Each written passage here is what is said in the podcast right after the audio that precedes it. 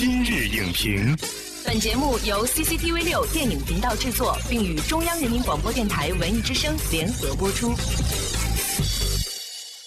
品头论足话电影，今日就评八分钟。大家好，欢迎收听文艺之声今日影评，我是陈明。红红火火的春节档大幕落下，可以说几家欢喜几家愁啊。最愁的恐怕就是小猪佩奇过大年的片方了。大家还记得春节前《啥是佩奇》这个五分三十九秒的短片上线二十一个小时，仅仅在微博平台就已经累计了两千九百一十二万次的播放，并且呢迅速刷爆朋友圈，成为了开年第一个全网传播的非典型电影预告片。但是，这么走心的前期宣传，为什么没能发挥应有的市场效应呢？短视频频繁刷屏是否会对影片本体产生反作用？今天我们邀请到了中国电影报副总编辑张晋峰，让他来告诉我们短视频营销到底该怎么玩。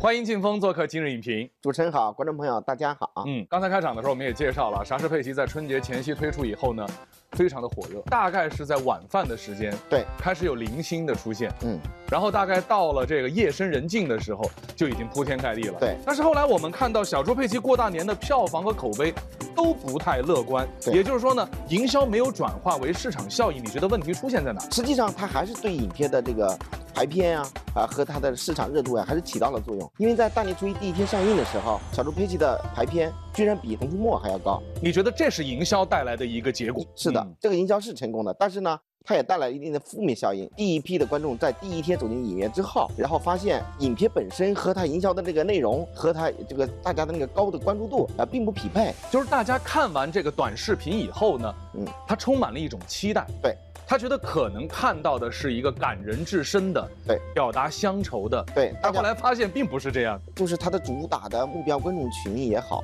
它的故事的讲述也好，总之呢，就是没有达到一个啊、大荧幕的那么一个标准。对于这部影片来说，啊，如果说这个短视频营销呢是玩过了，那么影片本身呢是不足。我们看到现在啊，利用短视频平台来进行营销呢，已经成为了电影宣发的一种标准手段。我们来看一下春节档的四部影片。《疯狂的外星人》《飞驰人生》《新喜剧之王》《流浪地球》，他们都开设了短视频的账号。对，我们能够从中读出一些什么来呢？整个春节档呢，我觉得这几部影片呢，都已经抓住了这个短视频营销这样一个呃新的一些手段，效果呢也都还不错。你像《疯狂的外星人》，就是因为它主要可能是用两个明星哈，黄渤和沈腾他们的这个号召力。你看那个黄渤的那个倒地的动作，十一万三啊，比较高的，所以呢，你看他就是很好的用了他影片主创。说明呢，《疯狂的外星人》的整个的宣发团队，对他们对于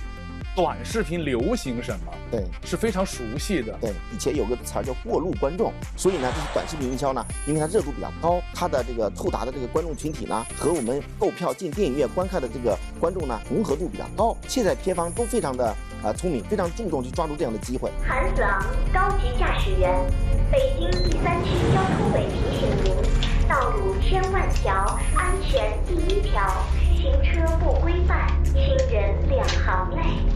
只要是营销的，只要是吸引消费者的、吸引用户的，他都会抓住当下嗯。最火热的那些渠道也好、平台也好，或者说呃终端的应用也好，所以电影也不例外。但是从今年春节档来看啊，前期短视频营销虽然效果很好，似乎呢没有对后期影片的走势产生决定性的作用，甚至出现了打脸的情况。可见短视频营销啊也是一把双刃剑，玩得好皆大欢喜，要是玩过了可能会产生反作用，甚至是伤害观众、伤害影片。您觉得？所有的营销都是手段，影片本身呃的质量和口碑才是目的。像小猪佩奇这样拍了这个预告片，结果比影片的口碑还要好哈。呃，地球最后的夜晚也存在这样的同样的问题，这是货不对版。本来呢，这部影片是特别一个艺术的一个电影，但是呢，它的营销手段呢是非常下沉。人在吃东西的时候，肯定来不及说谎话。那如果说像这样的一种货不对版的营销出现以后，它带来的最大的伤害是什么呢？嗯，伤害就是可能对于影片的观众呢，一般都会这么好的营销吸引我到电影院了，他觉得呃没有值回票价，一气之下就打就给你来个一星。所以呢，如果是首周末第一天你的口碑散发出来以后，让观众有一个报复性的一个差评，那么可能特别影响你呃，其后的走势可能就没有第二周、第三周里头拍片。所以对于影片本身，可能几千万甚至上亿的投资，可能就呃沉沙折戟。营销呃不能够做到喧宾夺主。打一个比方，就是如果影片是我们的呃家业的话，那么可能呃营销是凉菜，但是你正餐本身才是你的这个目的。所以我觉得不是说营销不可以做着呃很多的创意、很多的花样，而是说影片本身首先质量要过硬。还记得呃二零一一年底有一个电影叫《十猎三三天》，这部影片是我我印象当中互联网的短视频营销比较出色的第一部影片，就是因为它的影片的主题本身是失恋，所以呢呃他就会去采访一些普通的这个观众，他们对于什么自己的那个恋爱经历，拍成了一系列的一些短片，在互联网进行了一个有针对性的一个投放，很多人看了以后其实就很有共鸣。影片本身的质量和口碑也配得上这个呃视频营销的这个呃成功。我希望你会永远忘记。